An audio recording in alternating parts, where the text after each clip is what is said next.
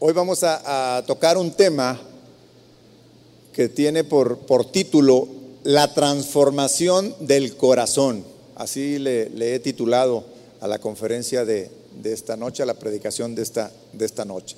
La transformación del corazón. Poco a poco, conforme vayamos entrando en, la predicación, se va a ir dando cuenta de, de lo que Dios pide de nosotros de aquello a lo cual hemos sido nosotros llamados a, seguirlo. Si, me puede, por favor, acompañar en su Biblia, en 2 de Corintios, capítulo 3, en el versículo 18. Vamos a orar y vamos a pedirle a Dios su, su dirección. Por tanto, nosotros todos, mirando a cara descubierta como en un espejo la gloria del Señor, somos transformados de gloria en gloria en la misma imagen como por el Espíritu del Señor. Gracias Señor por esta tu palabra. Te pido Señor tu guianza para poder exponerla con sabiduría Señor, tal y como tú quieres Señor que la recibamos. Bendice a este tu pueblo, Señor, y permite que también esta semilla caiga en sus corazones, en su tierra fértil, y que muy pronto pueda dar fruto para ellos en sus vidas también. La palabra transformación que encontramos en este, en este versículo ha estado de moda en todos los discursos políticos últimamente. ¿No se ha dado cuenta? Tiene tiempo ya que este, esta palabra de transformación es usada por, en diferentes foros, sobre todo políticos. Pero para nosotros los cristianos esta, esta palabra tiene un, un peso y un significado espiritual muy importante. Un, significado que debe, que debe marcar nuestras vidas, que debemos tenerlo súper claro, siempre transformado. Esta palabra que, en este versículo se traduce al español justamente como transformación, es la palabra en griego que se, que dice, dice metamorfo, metamorfo, así con acento al final. Metamorfo en el griego, que cuando la traemos al español, es una palabra que, se usa mucho en, biología principalmente, que es metamorfosis, que también significa transformación. Desde el punto de vista científico se usa esta palabra, metamorfosis traducida prácticamente literal del griego al español, metamorfó, metamorfosis. Es justamente la palabra que en el original griego, en este versículo, se traduce como transformación. Entonces, si nosotros viéramos en un, diccionario secular el, significado de esta palabra eh, eh, metamorfosis, dice así, mire, transformación que experimentan determinados animales en su desarrollo biológico y que afecta no solo a su forma, sino también a sus funciones y su modo de vida. El ejemplo más conocido es el de la oruga, transformándose en una mariposa. Esto es algo eh, eh, maravilloso. Le, voy a pedir al equipo de, video que me proyecte un, videito muy cortito que yo le voy a estar narrando eh, conforme va pasando, dura un, minuto, pero obsérvelo, porque cuando lo observamos nos, nos, deja, nos deja realmente la idea perfecta de lo que es transformación. Según National Geographic, la, transformación esta de, la mariposa inicia siendo un diminuto huevo, un huevecillo que apenas se observa, pero en un lapso de 30 a 33 días se va convirtiendo de un huevo a una larva, a una oruga y luego a una mariposa. Vean no, es un simple transformación o cambio de, una oruga a una mariposa. O sea, hay mucho más allá, allá. Pero algo que, que pasa, que es maravilloso en, en esto de la naturaleza, es que la mariposa no es una simple oruga a la cual le salieron alas. Si esto fuera así, el cambio solamente sería externo. ¿Sí? Solamente fuera externo, si fuera simplemente un cambio que a la oruga le salieron alitas y punto. No. Eh, eh, si fuera así, seguiría, no fuera una, una metamorfosis, no sería una, una, un cambio profundo. La transformación inicia desde el interior de su ser, desde sus propios órganos.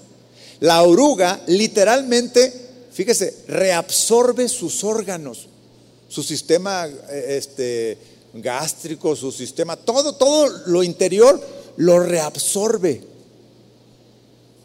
Eh, eh, entonces, este, este, este cambio que empieza desde el interior, después empieza a manifestar en sus patas, en sus antenas, hasta que finalmente le salen las alas. Pero, pero se fija cómo eso bonito, lo maravilloso, es lo último y además es lo externo. Lo de adentro, lo interno, es lo primero y nadie se da cuenta, nadie, nadie lo vemos, porque es muy, muy, muy interior. Entonces, en realidad, desde el huevecillo o desde eh, la larva, la oruga y la misma mariposa, es el mismo ser, porque nunca muere, nunca muere, sino que es el mismo ser que se va transformando. Desde su interior, primero los órganos se reabsorben, pero también se transforma en sus preferencias, por ejemplo. Antes comía hojas de las plantas y ahora prefiere andar en el néctar de las flores.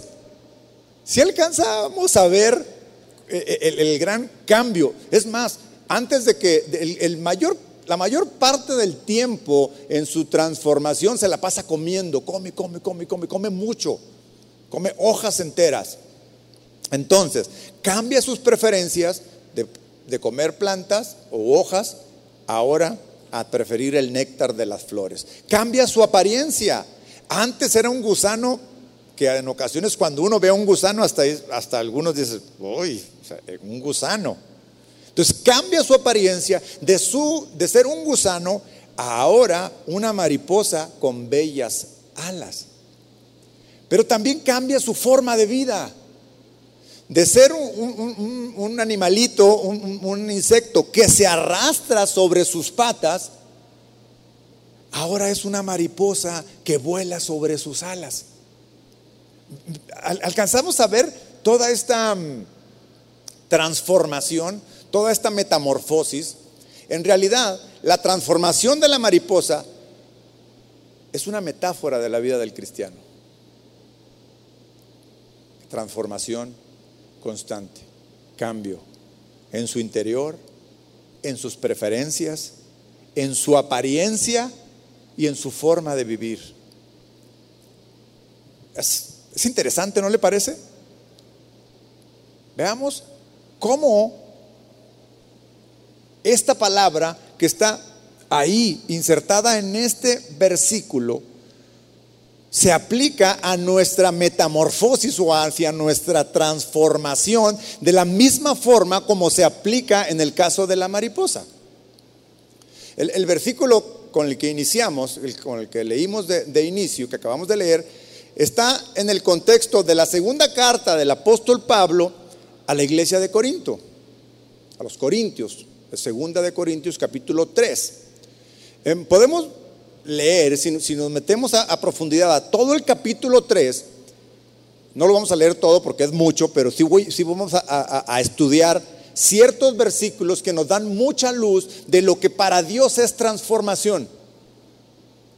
Entonces, les decía que a lo largo del capítulo 3 el apóstol Pablo nos enseña cómo Dios transforma, fíjese, la forma de relacionarse con aquellos que de corazón le buscan. Sí. Ahorita vamos a, darnos cuenta, vamos a ir leyendo y nos vamos a dar cuenta cómo también Dios inicia una transformación en la forma de relacionarse con nosotros, para después solicitar o pedir de nosotros una transformación en la forma en como nosotros vivimos. Entonces, esta transformación va, fíjense, ahorita vamos a leerlo, pero lo voy a hacer mientras un resumen, va, entre la transformación de un antiguo testamento a un nuevo testamento. Va de un antiguo pacto a un nuevo pacto. Va de la ley al evangelio. De una ley que mata a un espíritu que da vida. De la condenación a la justificación. Si ve la transformación de la forma en como Dios se relaciona con nosotros y nos ofrece una vida, una, vida ahora en Él. Acompáñeme por favor a leer algunos de estos versículos. Segunda de Corintios 3, 6. Vamos a ver cómo la transformación de un pacto de la letra que mata hacia un pacto en el espíritu que da vida. Segunda de Corintios 3, 6 dice de la siguiente forma: Él nos ha capacitado para ser servidores de un nuevo pacto. No el de la letra, sino el del espíritu, porque la letra mata, pero el espíritu ¿qué? Da vida. Esta es la transformación que Dios nos ofrece a nosotros. Una, un, pacto de letra que mata hacia un pacto de espíritu que da vida. Ahora, ¿por qué dice Pablo que la letra mata? ¿En qué sentido mata esa letra? Bueno, el mismo, el, el, mismo apóstol Pablo le escribió a los Gálatas recordándoles lo que está escrito en el libro de la ley, es decir, en el Pentateuco. Gálatas 3.10, vamos a leerlo rápido para hacer esta, esta relación. Dice Gálatas 3.10, todos los que viven por las obras que demanda la ley están bajo maldición. ¿Están bajo qué? Maldición. ¿Cuál es esa maldición? La maldición de muerte, dice más adelante, porque está escrito, maldito sea quien no practique fielmente todo lo que está escrito en el libro de la ley. Todos nosotros sabemos que es imposible que podamos cumplir toda la ley al 100%. ¿Está de acuerdo? Entonces, automáticamente, entonces ahí estamos, estamos descalificados. En aquel entonces era la ley la que estaba rigiendo la que gobernaba, la que gobernaba la relación con Dios. Y entonces ahí estaba este pacto de una letra que mata. Y ahora nos ofrece un pacto de un espíritu que da, que da vida. Entonces, la ley que causaba muerte era considerada gloriosa, fíjense. En aquel entonces era, era algo maravilloso. Cuando Moisés bajó del Sinaí con las tablas de, la ley, eh, aquello fue algo eh, eh, extraordinario y algo maravilloso el traer la ley de Dios escrita por Dios mismo. Y entonces se consideraba que era algo glorioso, pero así como el resplandor de la cara de Moisés en aquel entonces, porque cuando bajó Moisés, su, rostro estaba resplandeciente por haber estado cara a cara con Dios. Tanto así que él tuvo que, que, cubrirse con un, velo para que no, eh, este, no vieran el rostro de Moisés de esta forma. Entonces, en el versículo 7, que es el siguiente de ahí de 2 de Corintios 3, 7, dice, el ministerio que causaba muerte, el que estaba grabado con letras en piedra, tan glorioso que los israelitas no podían mirar la cara de Moisés debido a la gloria que se reflejaba en su rostro, la cual ya se estaba extinguiendo. veamos cómo, si bien es cierto que Moisés bajó del Sinaí con su rostro resplandeciente, también era cierto que ese resplandor poco a poco se iba extinguiendo. O sea, se iba terminando. Y lo mismo estaría pasando con este pacto de letra que mataba, que se iba a ir extinguiendo poco a poco. ¿Hasta cuándo? hasta entonces que llegara nuestro Señor Jesucristo a darnos justamente el nuevo pacto. Y es aquí como Dios empieza a transformar cómo nos relacionamos con, con, Él. Si regresamos nuevamente a 2 de Corintios capítulo 3, en el versículo 8, dice así. Pues bien, si aquel ministerio fue así, ¿no será todavía más glorioso el ministerio del Espíritu? Hablando de que aquella ocasión que celebraban tener la ley de Dios era glorioso, era, maravilloso. Ahora dice, ¿no será todavía más glorioso el ministerio del Espíritu?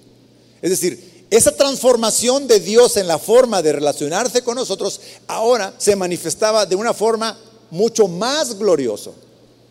Dice el versículo 9, si es glorioso el ministerio que trae condenación, ¿cuánto más glorioso será el ministerio que trae la justicia? Porque justamente este nuevo pacto venía a darnos a nosotros justificación, mientras que el otro, al no poder cumplirse, ¿qué traía? Condenación. Aquí está justamente la metamorfosis de la muerte a la vida, de un pacto que no podíamos cumplir en, la ley a ahora un espíritu de vida, un pacto de vida. Miren, las leyes seculares a las cuales, eh, eh, eh, al igual que, que las leyes de Dios, están escritas con la intención de demostrar si aquellas personas que viven bajo estas leyes pues las cumplen o no, o sea, son culpables o, o son inocentes. De la misma forma, la ley de Dios solo nos deja ver nuestro pecado. Por eso no nos podía dar vida. Solo era, solo estaba ahí para demostrar la condición en la que estamos. Si vemos Romanos capítulo 3 en el versículo 20, dice, por tanto, Nadie será justificado en presencia de Dios por hacer las obras que exige la ley. Más bien, mediante la ley cobramos conciencia del pecado. Es decir, ese pacto sí era bueno. Sí era bueno porque a la, forma, a la manera de, exponer la ley, lo que hacía, lo que hace la humanidad, se enfrenta ante la ley y conoce su condición. Estoy imposibilitado, no puedo. Dice, pero ahora, versículo 21, sin la mediación de la ley se ha manifestado la justicia de Dios, de la que dan testimonio la ley y los profetas. Esta justicia de Dios llega mediante la fe en Jesucristo a todos los que creen. De hecho, no hay distinción, pues todos han pecado y están privados de la gloria de Dios pero por su gracia son justificados gratuitamente mediante la redención que Cristo Jesús efectuó. Esta es ahora el nuevo pacto de vida. Que si nosotros reconocemos que Jesucristo es el Hijo de Dios, y si antes reconocemos por medio de la ley que, que somos pecadores, y que además es imposible para cualquiera de nosotros cumplir esa ley, pues también era imposible justificarnos, no era posible mediante la ley. Pero este nuevo pacto de vida que, Dios nos ofrece por medio de, de Jesucristo tiene un requisito, demanda algo de nuestra parte, depositar nuestra fe en Jesús, es decir, saber que Él es nuestro Salvador mediante su sacrificio, creer en Él, creerle a Él y seguirlo. Ese es, digamos, el requisito que hay para entrar en este nuevo pacto, en la transformación del pacto antiguo, del pacto de la letra que mata al pacto del Espíritu que da vida. Y ahí tenemos la gran oportunidad, todos y cada uno de nosotros, de estar en un pacto, fíjese, mucho más glorioso que aquel que se consideraba glorioso en la ley. ¿Y cómo es que este es más glorioso, que aquel ya no, ya no resulta ser tan espectacular? ¿Cómo es que el otro ya no resulta ser tan glorioso?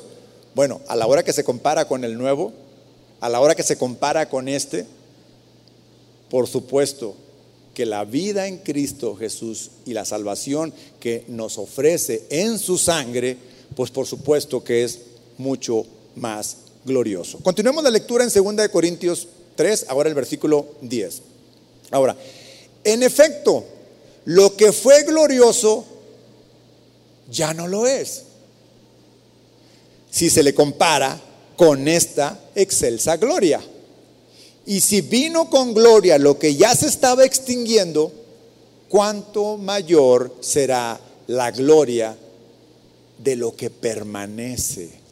Y esto llega a darle mucho más gloria a este nuevo, a este nuevo pacto, que este pacto es permanente, se mantiene, no caduca, no se vence, no desaparecerá, está siempre ahí dispuesto para que todo aquel que quiera creer, que quiera arrepentirse, se haga a este nuevo pacto. Vamos a, ver en Hebreos capítulo 3, versículo 20, cómo el escritor a los hebreos habla acerca de este pacto que es permanente. Dice Hebreos 13:20, el Dios que da la paz levantó de entre los muertos al gran pastor de las ovejas, a nuestro Señor Jesús, por la sangre del pacto eterno. Hermanos, de eso se trata la vida del cristiano, de la eternidad. Nuestra vida como cristianos no, no consiste única y exclusivamente en nuestra etapa transitoria en esta vida, nuestra etapa, etapa pasajera que estaremos aquí. Por supuesto que tenemos un propósito, tenemos una misión del tiempo que, estemos y que Dios permite que estemos en esta, en esta tierra. Pero por supuesto que nuestra mirada está más allá, está en lo eterno. Y Jesucristo, por medio de su sangre, nos dio este pacto eterno. Y luego en Romanos capítulo 10, versículo 4, dice, Aquí en este versículo vimos que el nuevo pacto es eterno. Pero en Romanos 10:4 dice, de hecho, Cristo es el fin de la ley. Dijimos que la ley que era el pacto de muerte, porque la, porque la letra mataba, porque la ley únicamente nos llevaba a darnos cuenta que estábamos condenados porque no podíamos cumplir. Pero Cristo ahora dice, de hecho, Cristo es el fin de la ley para que todo el que cree reciba justicia. Era imposible que nosotros al estar parados frente a la ley pudiéramos, pudiera un juez dictaminar que somos justos. Decía la ley por todos lados que éramos culpables. ¿Culpables de qué? De pecado, de fallar, de errar al blanco. Pero ahora, al ser Cristo el fin de la ley, para que todo el que cree reciba la justicia. Ahora, no, no nos vayamos, no nos equivoquemos al decir, ah, entonces la ley ya no importa. Claro que la ley hay que cumplirla. La ley sigue estando ahí y la ley sigue siendo vigente. Y tiene que ser la ley por la cual nosotros vivimos gobernados, gobernados por Dios pero sabiendo que el nuevo pacto de vida, ahora por medio de la sangre de Jesucristo, tenemos un pacto eterno, un pacto nuevo, que en esto justamente consiste la transformación de, cómo Dios ahora se relaciona con la humanidad. Y ahí nos muestra justamente Dios cómo es que, que transformó esos pactos. Pero cuando llegamos al versículo 18, que fue con el que iniciamos la, lectura, ahora cambia el sentido y, cambia de hablar de los pactos para ahora hablar de nosotros, los que estamos bajo el pacto. ¿Y cómo somos transformados? Por medio de aquel que nos salvó. Según de Corintios 3, 18. Vamos a leerlo nuevamente. Por tanto, nosotros todos mirando a cara descubierta como en un espejo la gloria del Señor, somos transformados de gloria en gloria en la misma imagen como el Espíritu del Señor. Esta, esta versión que les acabo de leer es la versión eh, Reina Valera, pero les voy a leer un par de versiones más porque nos ayuda muchísimo a entender en qué consiste esta transformación y cómo es que se da esta transformación. Le voy a leer ahora la nueva versión internacional. Así todos nosotros que con el rostro descubierto reflejamos como en un espejo la gloria del Señor. Somos transformados a su semejanza con más y más gloria por la acción del Señor que es el Espíritu. Nos muestra mucho más claro esta versión que esa transformación que es en nuestro ser, es en nuestro interior, es obra del Espíritu de Dios y no es obra de nuestras buenas intenciones. Es, es la, la, obra de Dios mismo, porque en realidad quien tiene el poder para poder transformar lo que sea es Dios. En, nuestras propias fuerzas es imposible querer, bueno, lo y muchas veces intentamos cambiar cosas en nuestra vida, pero muchas veces, ¿cuántas veces usted ha, intentado dejar un hábito, cambiar algo en su vida? Y, constantemente nos damos cuenta que, que no podemos. Se necesita muchísima disciplina, pero mucha, mucha disciplina, mucho esfuerzo, mucho dolor y cuando lo estamos logrando, después, ¡pum!, volvemos a caer. Porque eso es en nuestras fuerzas. Dice este versículo que somos transformados por la acción del Señor, que es el Espíritu. Ahora, les voy a leer otra versión que es la nueva traducción viviente. Dice, así que todos nosotros, a quienes nos ha sido quitado el velo, podemos ver y reflejar la gloria del Señor. El Señor, quien es el Espíritu, nos hace más y más parecidos a Él. Vea cómo la transformación que espera Dios en nosotros es que cada vez nos estemos pareciendo más y más a Él. Pero luego dice más adelante, dice, el Señor, quien es el Espíritu, nos hace más y más parecidos a Él a medida que. Y esta, esta, frase, a medida que, tiene el sentido de que es algo continuo, que va avanzando, que va avanzando poco a poco, dice, a medida que somos transformados. Es decir, no hay una transformación ah, total e inmediata en nuestra vida como cristianos. A esto se le llama el proceso de santificación. O sea, es un proceso. Poco a poco vamos avanzando. Poco a poco debemos de ir creciendo. Poco a poco debemos de ir conociendo cada vez más y más a Dios. Y conforme lo vamos conociendo, vamos entendiendo sus propósitos, vamos entendiendo sus razones, lo que tiene para nosotros. Y es que entonces viene esa transformación que dice gloriosa a su imagen. Y aquí es en donde nos vamos a concentrar muchísimo más a partir de, ahora, en la transformación de nuestro corazón, en identificar en qué momento, en qué etapa de nuestra transformación nos encontramos. Como el, video de la, mariposa que vio que es un proceso que va avanzando, que va avanzando hasta que finalmente está. Yo diría que a nosotros nos salen las alas el día que estemos en su presencia. La mariposa fue terminada, fue completa, tuvo sus alas maravillosas que representaría para nosotros la etapa en la que estamos completos en Cristo, en su presencia.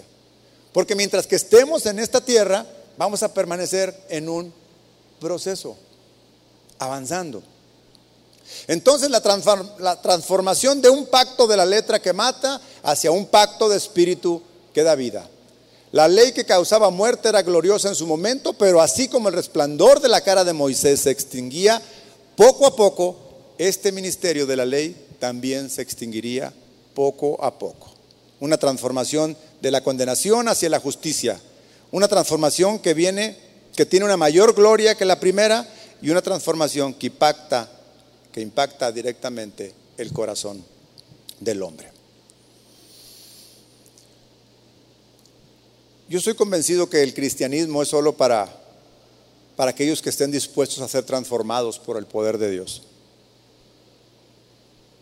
Solo aquellos que estén dispuestos a entregar toda su vida a Dios para que Él la transforme es el que, el que genuinamente es un cristiano. Sí, en el proceso podemos fallar, equivocarnos, caernos, volvernos a levantar, pero siempre con, con ese deseo, con esa disposición de que Dios nos transforme. Porque en esa disposición es que reconocemos cuando, cuando caemos, es que reconocemos cuando, cuando fallamos. Pero hay muchas personas que rechazan el cristianismo. Hay muchas personas que rechazan a Cristo. Y, y esto es porque el cristianismo, aunque está a disposición de todos, pues no es para todos. Porque no es para quienes lo rechazan. A la mayoría de las personas no les interesa cambiar su forma de vida. Están satisfechas así como son, aunque esto represente la perdición para ellos mismos, aunque esto represente inclusive peligro para ellos mismos. No están dispuestos a cambiar, no quieren cambiar. El cristianismo es solo para aquellas personas que están decididos, decididos a dejar que Dios los transforme. Desde su interior, como la oruga. Porque en realidad la transformación del cristiano empieza desde adentro, desde el corazón mismo. Y al final se refleja en el exterior.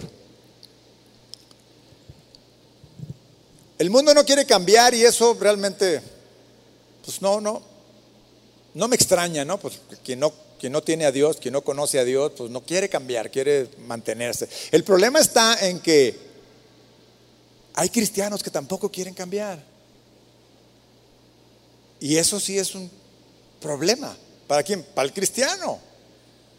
Porque entonces no estamos apegándonos al pacto del Espíritu que da vida. Porque es una demanda de parte de Dios el que seamos transformados. Ese pacto nos transforma. Y si hay un cristiano que no quiere cambiar, entonces tiene un problema. No es cristiano. Tiene un problema. No está bajo el pacto del Espíritu que da vida. Lo acabamos de leer en 2 de Corintios. Porque esa transformación que es a medida, a medida, conforme de gloria en gloria, Dios nos va transformando. Algunos cristianos cuando se dan cuenta que el mundo no le interesa cambiar, pero, pero son conscientes de que el mundo necesita a Cristo. Y entonces estos cristianos, para compartirles a ellos, les suaviza el mensaje diciéndoles, ven a Cristo, Él te acepta como eres. ¿Sí, ¿Sí ha escuchado esto? Ven a Cristo. Él te acepta como eres. Bueno, esto es una verdad a medias. Esto es una verdad a medias. La verdad completa es que Cristo nos recibe tal y como somos, tal y como estamos. No importa el nivel de pecado que hubiera en nuestra vida, cualquiera que éste sea, Cristo tiene siempre sus brazos abiertos para recibirnos. Esto es verdad. Pero debemos de estar conscientes que lo primero que Dios tiene en mente cuando nos recibe es transformarnos, es cambiarnos. Entonces, si nos acepta como somos, no nos rechaza, nos acepta como somos, pero tenemos que estar conscientes que lo primero que va a pasar, que lo que Dios tiene en mente para recibirnos es transformarnos, es cambiarnos. Si fuera verdad que Cristo nos acepta tal y como somos, entonces ¿dónde dejamos todos los versículos de la Biblia que hablan sobre la necesidad del arrepentimiento y de la transformación? ¿Dónde? Lo primero que anunció Jesús cuando empezó su ministerio, ¿cuáles fueron sus palabras? Arrepentíos. Después Juan el Bautista, ¿qué predicó? Arrepentíos. Después cuando Pedro predicó en su primer discurso a, la multitud, ¿qué les predicó? Arrepentíos. Cambio, transformación. De hecho, algunas de las condiciones para recibir la vida de Dios en nuestra vida es, uno, reconocer y aceptar nuestra condición de perdición. Esa es, una condicionante. Reconocer y aceptar que necesitamos un Salvador. Reconocer y aceptar que Jesús es ese Salvador y reconocer y aceptar que Él lo primero que va a querer hacer en nuestra vida será transformarnos, será cambiarnos. Dios sabe que la condición en la que nos encontramos es una condición de perdición. No hay forma que en esta condición en la que nos encontramos sin Cristo alcancemos la salvación.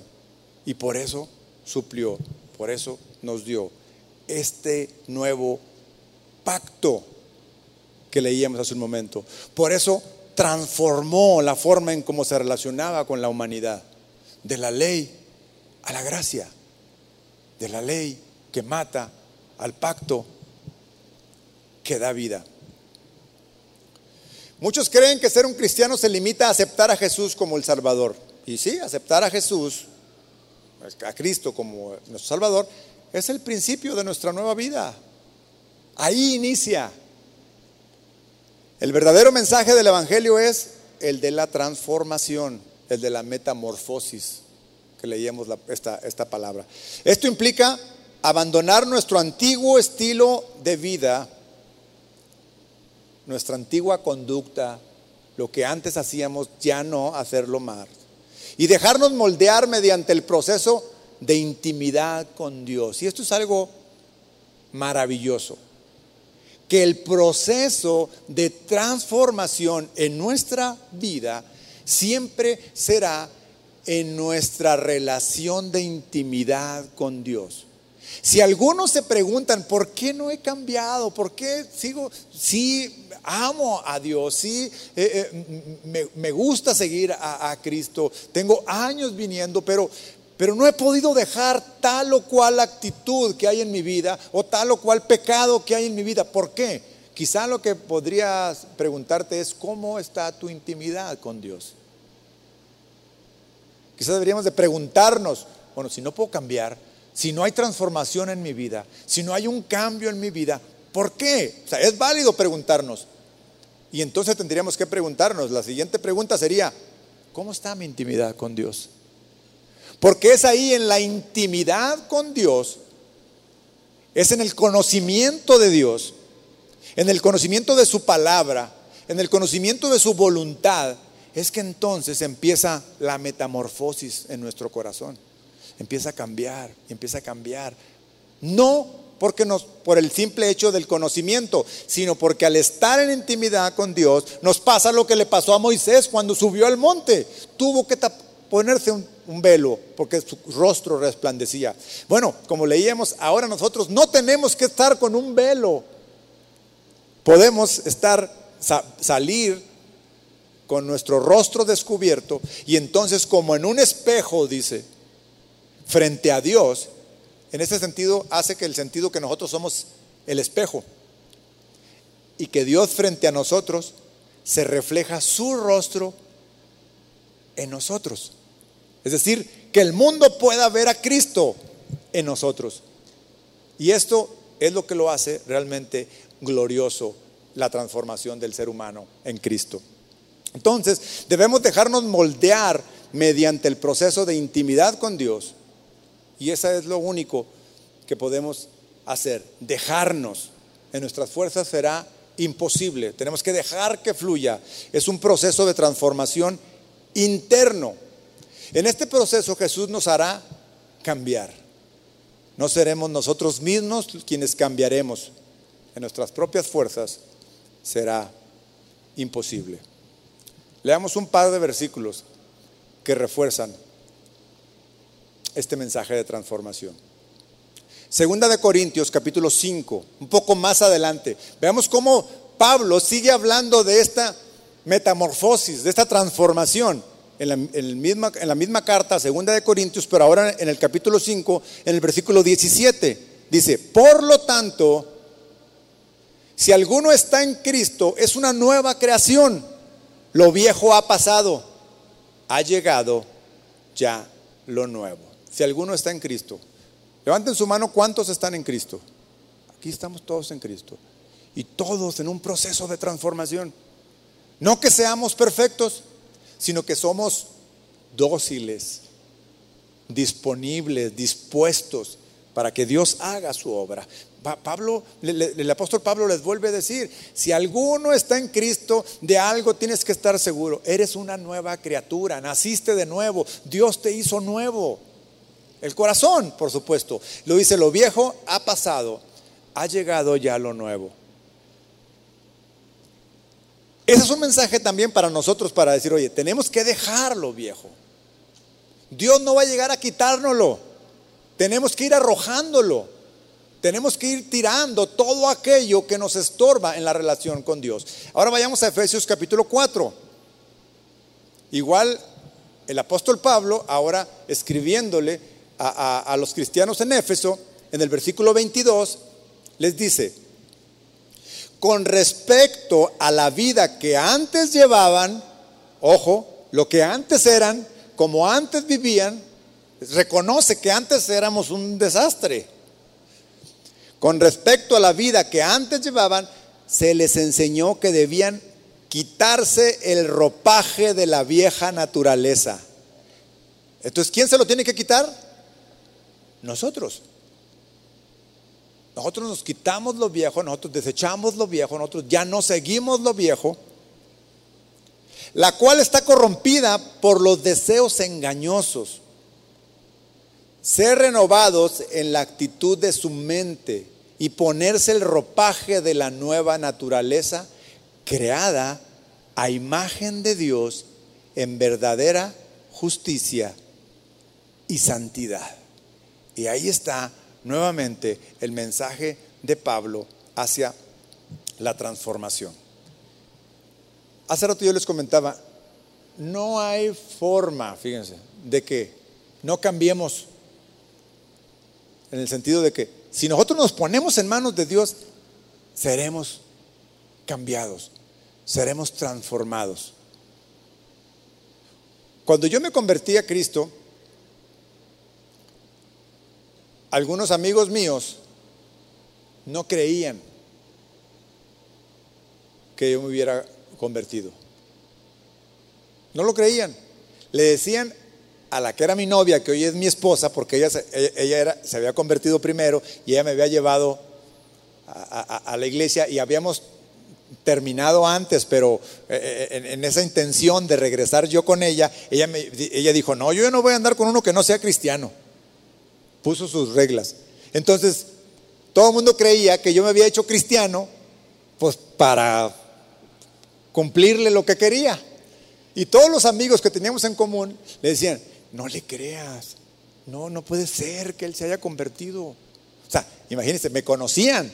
Están hablando personas, amigos que me conocían y que la conocían también a ella y que sabían de su conversión real, pero ahora yo me estaba acercando a Cristo y ellos pensaban que era por cumplirle lo que ella quería de que solamente podía andar con un cristiano. Se te está engañando, no puede ser. Hermano, no importa el nivel de pecados que haya habido en nuestra vida o que haya en nuestra vida. Para Dios no es imposible. Puede transformar al más vil pecador en un siervo suyo. Vamos a ver tres ejemplos de transformaciones en la Biblia. Transformaciones extremas. En primer lugar, vamos a ver un, un rey pagano, tirano, enemigo del pueblo de Dios, transformado por el poder de Dios. Nabucodonosor. ¿Le suena? Nabucodonosor era un rey que adoraba los dioses que se le pusieron enfrente y hacía que le adoraran a él. Imagínese, se, ponía como Dios. Dios, por supuesto que desecha ese tipo de, personas. Y, Nabucodonosor en su, en su egoísmo, en su egocentrismo, pues hacía que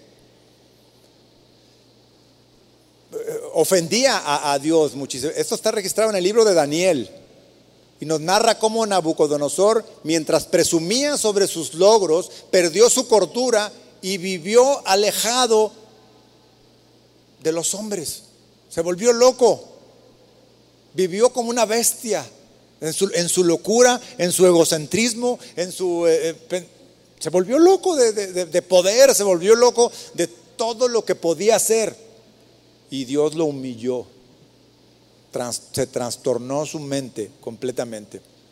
Un rey sanguinario, cruel, arrogante, presumido, altivo, egoísta y súmele, lo que quiera. Cualquiera podría asegurar que no tendría remedio, que sería desechado completamente. Pero mire, después de ser humillado, reconoció a Dios. Reconoció a Dios y llegó a un punto eh, eh, eh, en, que Leámoslo en Daniel capítulo 4.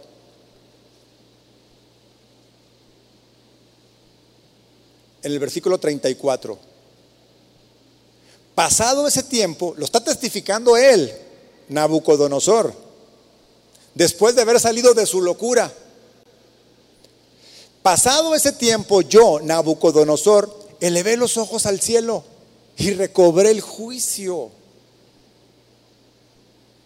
Entonces alabé al Altísimo, honré y glorifiqué al que vive para siempre. Su dominio es eterno, su reino permanece para siempre. Vea a este rey pagano, ahora glorificando a Dios. Versículo 35.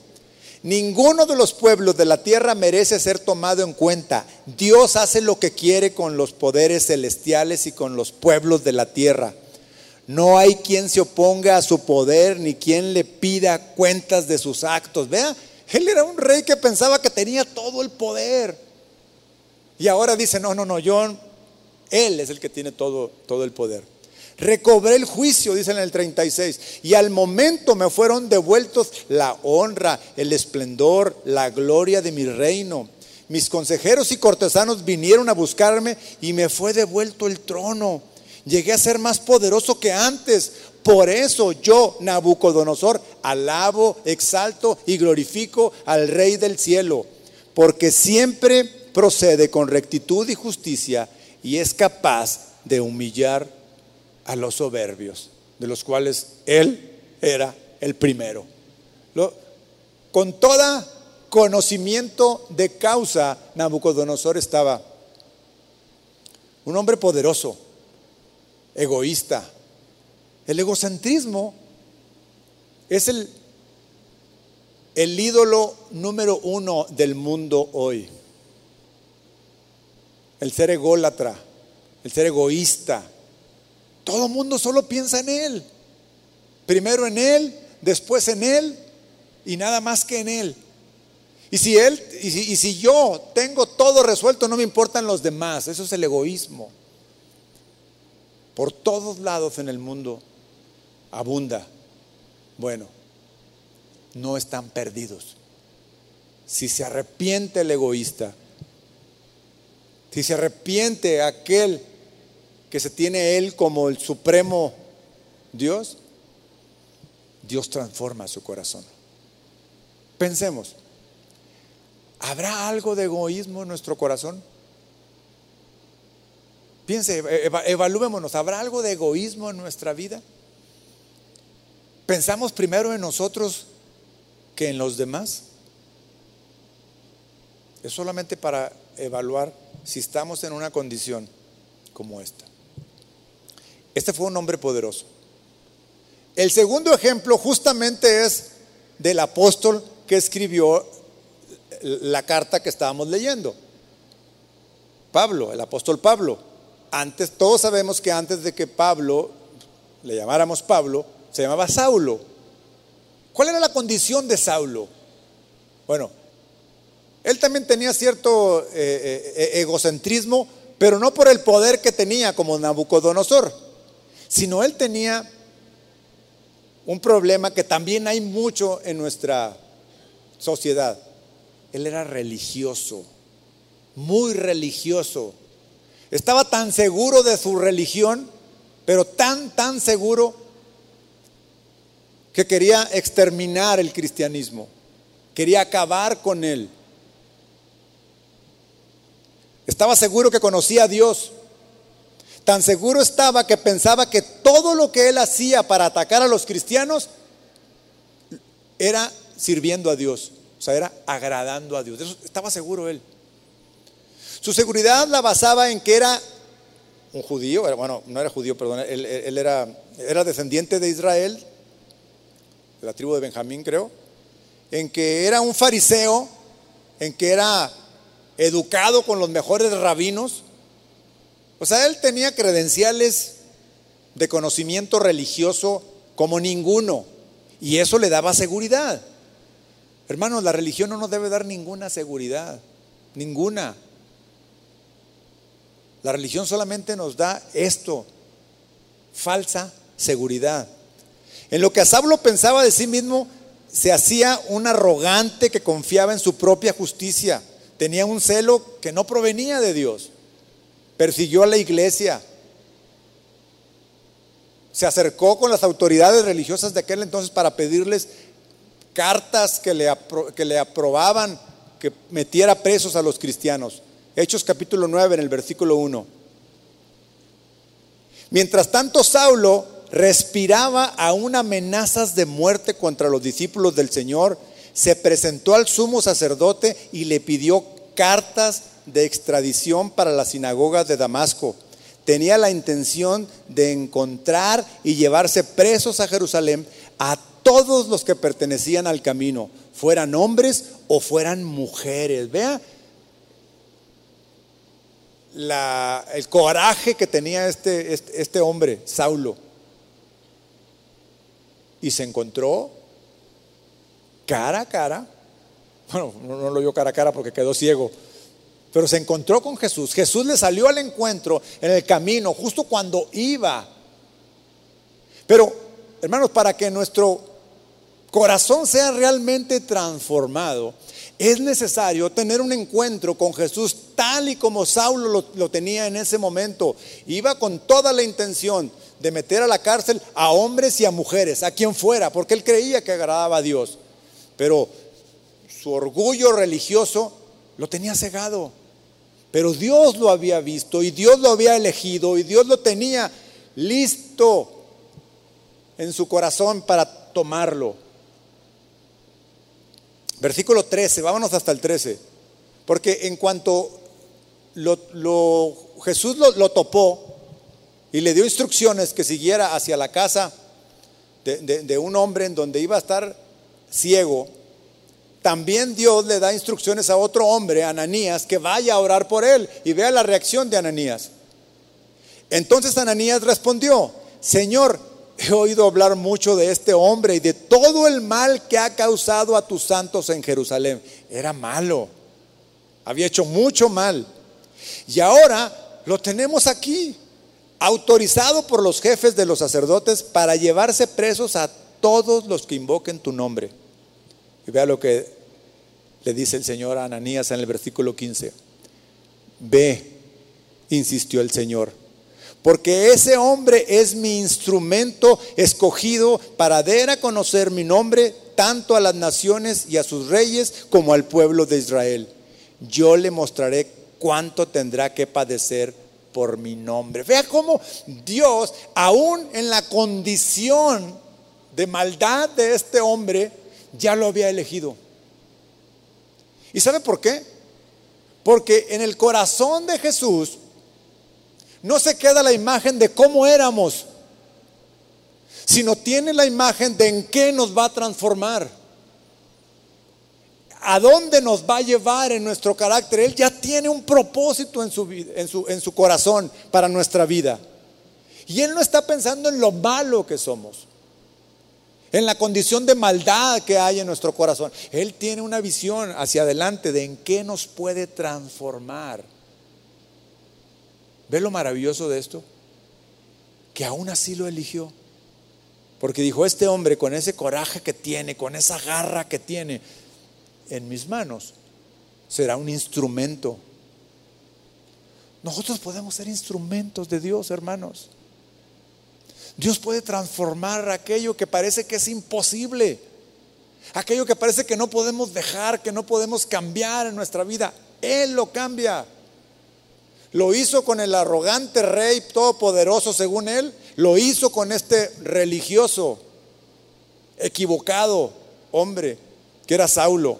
Y vemos que, vemos que es el apóstol que más cartas escribió. Se cumplió lo que dijo el Señor aquí cuando dijo, ve, insistió el Señor, porque ese hombre es mi instrumento escogido para dar a conocer mi nombre tanto a las naciones y a sus reyes como al pueblo de Israel. ¿Se cumplió? Todas las cartas que escribió el apóstol Pablo para los cristianos en las diferentes iglesias están en todo el mundo. Lo leen todas las personas, los reyes, instrumento de Dios. Dios puede hacer de nosotros un instrumento. Nadie es tan pecador como para no ser alcanzado por Dios. Saulo fue convertido. Dios tenía un plan para él y tiene un plan para usted y tiene un plan para mí. Pablo fue el que dijo ahora, ya una vez convertido, porque para mí el vivir es Cristo y el morir es ganancia. Dijo ya. Ese soy yo ahora. Ya no soy el que ando buscando a, a, los cristianos para meterlos presos, sino que ahora Cristo es mi vida. Cristo es todo para mí. Está en Filipenses capítulo uno. Y finalmente, el último ejemplo que les voy a dar. Hoy vimos un ejemplo de un rey poderoso, de un religioso. Tenemos ahora el ejemplo de Pedro. Todo lo contrario. Él era un pescador con una debilidad de carácter en su vida. Una, una, una, debilidad que lo reflejaba en todo lo que hacía. En cada que hablaba, antes de estar transformado, el Señor lo reprendía. Cada que, el Señor tenía que reprenderlo. Porque era de un ímpetu, de un carácter. Dios ve en nosotros las personas en las que nos podemos convertir. Lo vio en Pedro también. Sabía en qué se podría convertir Pedro. Si Dios hubiera visto las debilidades de Pedro, lo hubiera desechado inmediatamente. A nosotros nos hubiera desechado también. Jesús era consciente que debía trabajar mucho en el carácter de Pedro, como también va a trabajar mucho en algunos de nosotros. Pedro siendo débil, tímido, inseguro, fue lleno de fuerza y de poder cuando el Espíritu Santo tomó autoridad en su vida. Fue hasta entonces, fue hasta entonces que, que, el poder del Espíritu Santo se manifestó en Pedro. Por ejemplo, el Señor antes lo reprendió muchas veces, como cuando cortó la oreja de aquel eh, guardia que vino a, tomar a, a Jesús. Dijo, guarda esa espada, como cuando se durmió en el Getsemaní que le dijo, no puedes velar conmigo una hora, Pedro. Como cuando se opuso a que Jesús le lavara los pies. Y así infinidad de ocasiones en las cuales el Señor tenía que reprenderlo. Su fe era tan débil que casi se hundió aquella ocasión que dijo, déjame ir caminando sobre las olas hacia ti. Pero sí, aquella fe débil él dijo, porque el Señor le dijo, pero ¿por qué tan poca fe? ven, camina. Después su fuera tan grande que generalmente él hacía milagros en el nombre de Jesús. ¿Ve cómo fue transformado? De una fe débil que casi se lo ahoga a una fe fuerte por medio del Espíritu Santo haciendo milagros en el nombre de Jesús. Cuando Jesús fue crucificado, Pedro lo negó tres veces porque tenía miedo a las consecuencias. Fíjese, miedo a las consecuencias.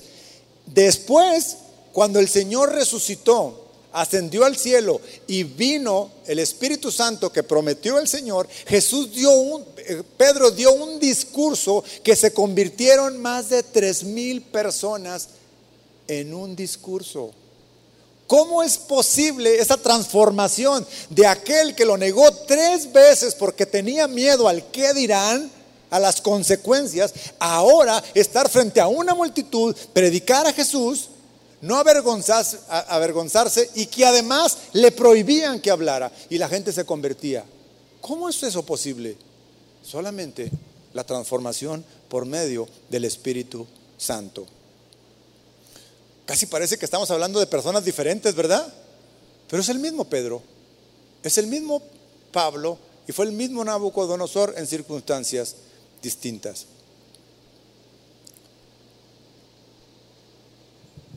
Concluyamos.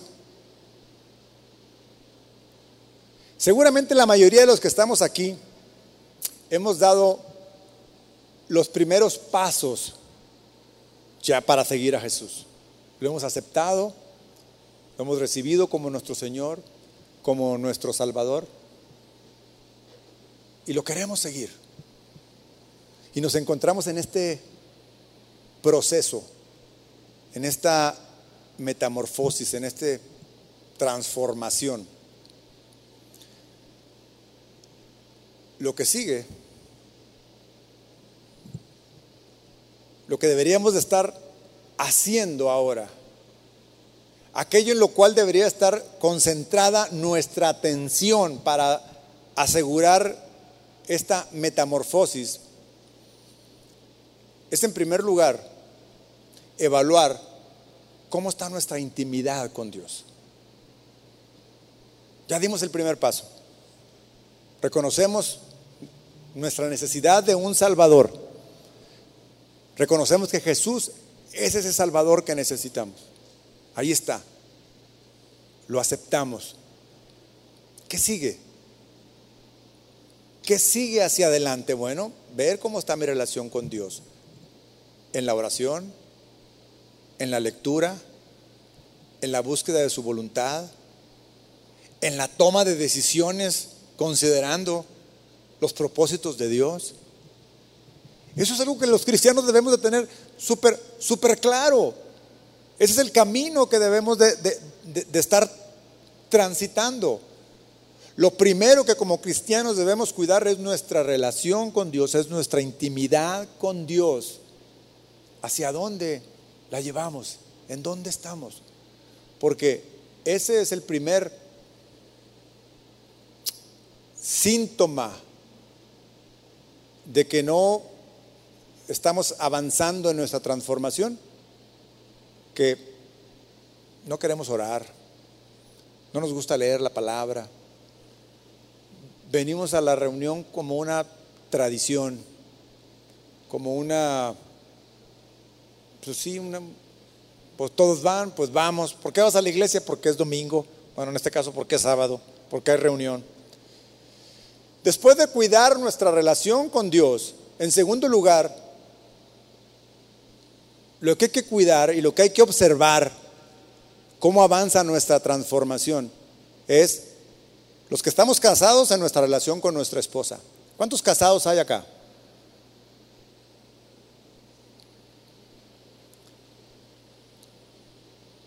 Muchas esposas están esperando ver una transformación en sus esposos. Sí. No hay nada que las haga sentir más seguras. El saber que su esposo ama a Cristo, lo quiere seguir, lo quiere obedecer y quiere sujetar a su familia en el nombre de Jesús, en el nombre de Cristo.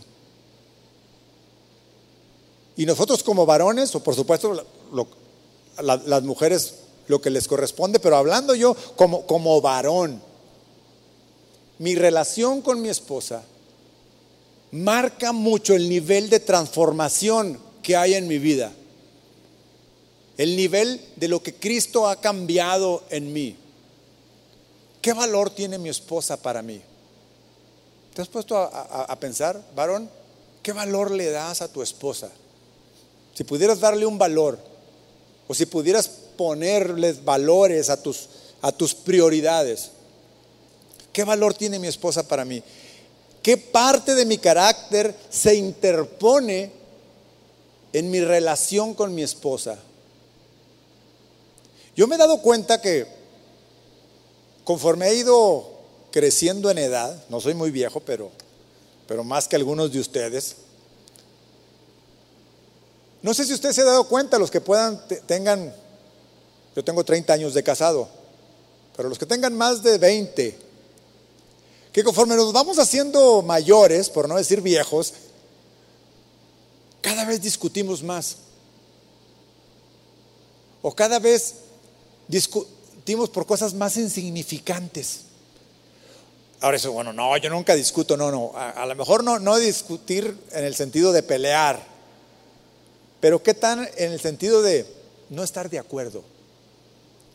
De dar la contra, de opinar en sentido contrario. Y, eso genera fricción. Y eso pasa cada vez más y más porque no nos detenemos a observar eso varones que tienen, los que todavía no llegan a, este, a, esta edad de, matrimonio, va a llegar un momento.